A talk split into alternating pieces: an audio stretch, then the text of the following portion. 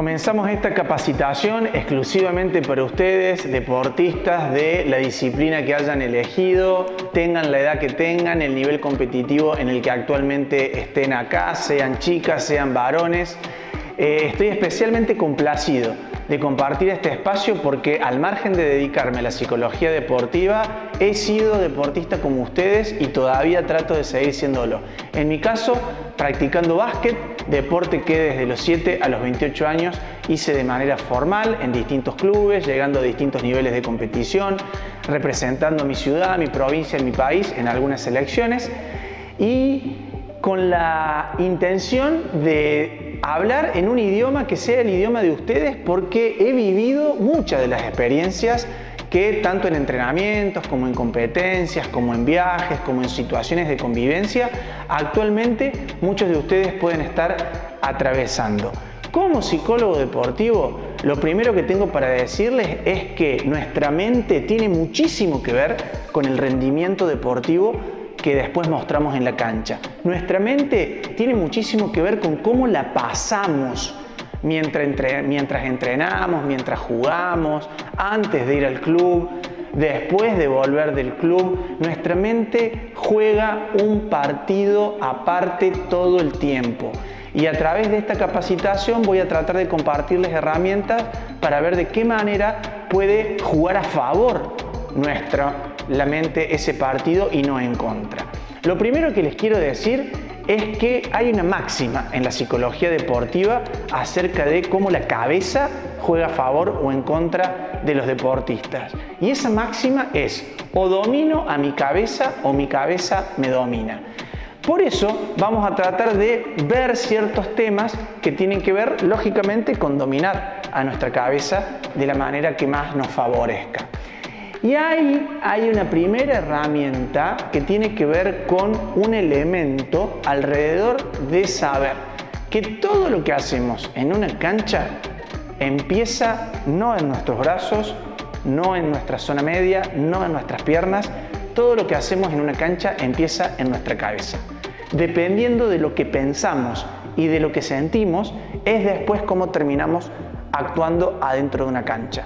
Nosotros podemos elegir pensar que el partido del domingo es una oportunidad para crecer en relación a lo que vengo entrenando o puedo elegir pensar que sí o sí tengo que jugar bien porque si no soy un fracasado puedo elegir pensar que si me equivoco en determinadas jugadas del entrenamiento son una herramienta para aprender o puedo elegir pensar que no puedo ser siempre el mismo de equivocarme si ya lo practiqué 5 millones de veces. Puedo elegir pensar que mi entrenador me pone en los momentos en donde yo tengo la posibilidad de participar o puedo elegir pensar que mi entrenador siempre es injusto porque al final todo lo que decide lo decide en mi contra y así sucesivamente con un montón de ejemplos.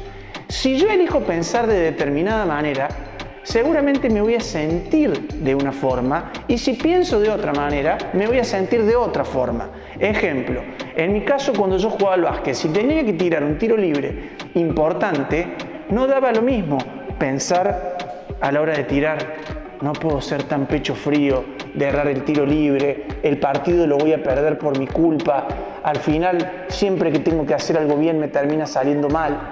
Si yo pensaba eso mientras tiraba un tiro libre, seguramente acá iba a sentir dudas y temores en vez de sentir tranquilidad y confianza.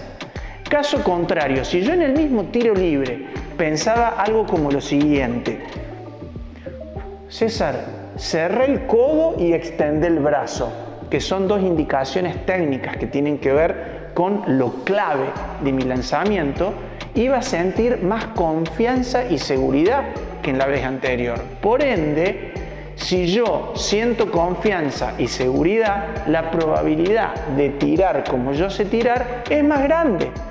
Ahora, si yo siento temor y duda, fruto de pensar todo lo que les relaté hace un ratito, seguramente la posibilidad de tirar como yo sé tirar iba a ser menor.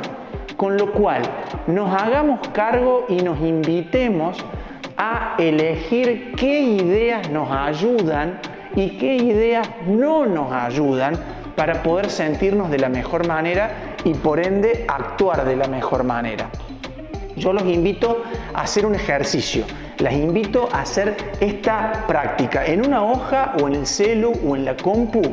Hagan un listado de las ideas que a ustedes las ayudan y los ayudan a la hora de entrenar y a la hora de jugar y las ideas que no ayudan para nada. Eh, ¿Qué ideas como jugador a vos te ayudaban y te ayudan a sentirte bien adentro de la cancha y qué idea a lo mejor tuviste que sacar de tu cabeza porque no te ayudaba?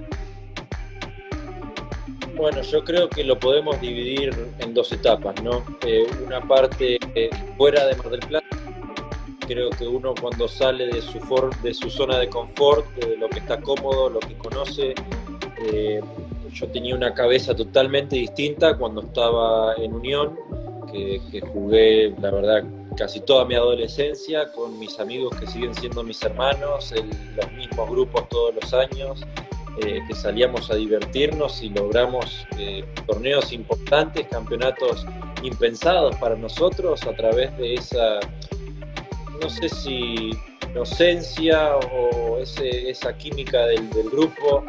Aprovecho para mandarle un saludo que se me pone celoso siempre, pero ese, no sé, ese cariño que nos teníamos entre nosotros, medio que sin pensar salíamos a jugar, a divertirnos, eh, sin importar cómo vaya la cosa, ¿no? Y esa mentalidad, esa inconsciencia, ¿viste? Esas ideas que tal vez siendo tan chico uno no piensa, ¿viste? Tanto en ese momento. Yo, bueno, en, los últimos años que estuve en Unión, que ya estaba a partir de, la selección nacional de, de juveniles, ya tenía un otras ideas, otros rumbos, otras aspiraciones, pero creo que manteniéndome en ese núcleo, en ese grupo de amigos, yo no estaba en un club de liga, que teníamos un, no sé, un club que tenía un entrenador específico para técnica individual, para tal, para defensa, estábamos en el club de toda la vida, nunca tuve esa mentalidad en un partido, este partido la tengo que romper porque me vinieron a ver, siempre me, me pasó por el costado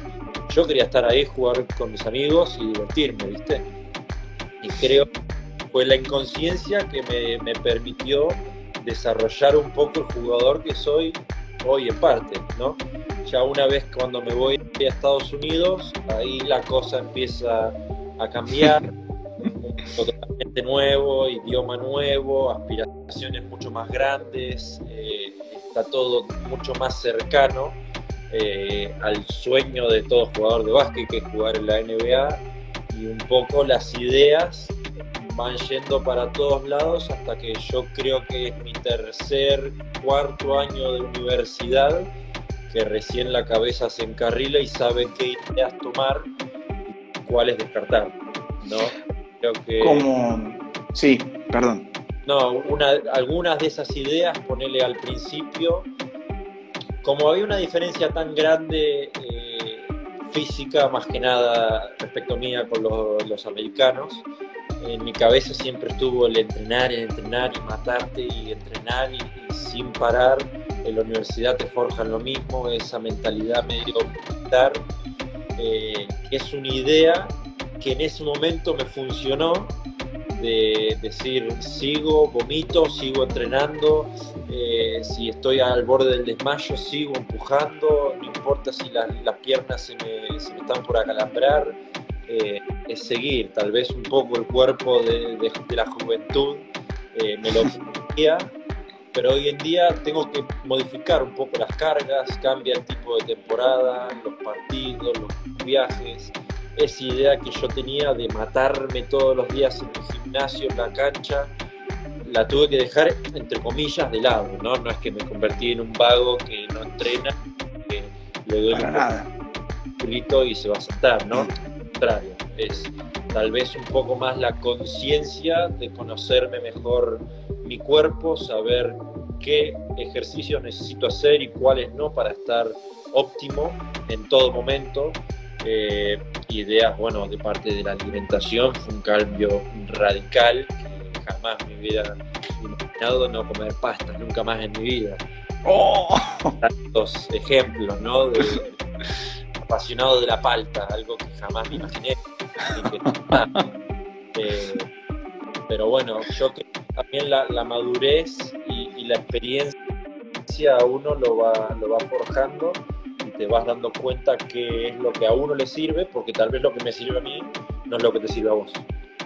Ideas que sí me pueden ayudar, por ejemplo, pueden ser los errores son lógicos y normales, voy a jugar para crecer en este partido, voy a intentar hacer todo lo que aprendí durante la semana de entrenamiento, voy a respetar las decisiones del entrenador, no me voy a enojar con el árbitro cuando cobre algo que no me, que no me guste.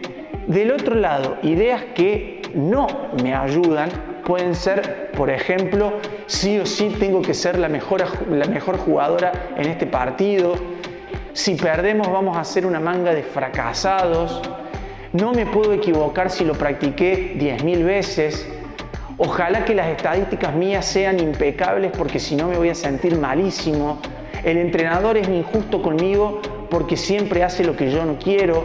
Uy, en esta cancha seguro que voy a jugar mal porque siempre juego mal en esta cancha. ¿Quién nos dirige? No, mire ese árbitro, siempre cobra en contra de nosotros. Esos pueden ser algunos ejemplos de ideas que no me ayuden. Los Juegos de Sur en Cochabamba de 2018 eh, estaba peleando el podio con dos chicas más y en el anteúltimo tiro me pasa una chica de Venezuela y me quedaba a mí el último tiro de la competencia para ver quién ganaba. Y lo único que yo pensaba antes de ese tiro era seguir corrigiendo la salida. Salir con amplitud, empujándolo y nada más.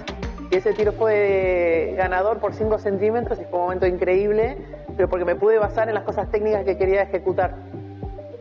Entonces, reitero la invitación en este primer bloque. Hoja de papel, celu o compu, dividido en dos, ideas que sí e ideas que no.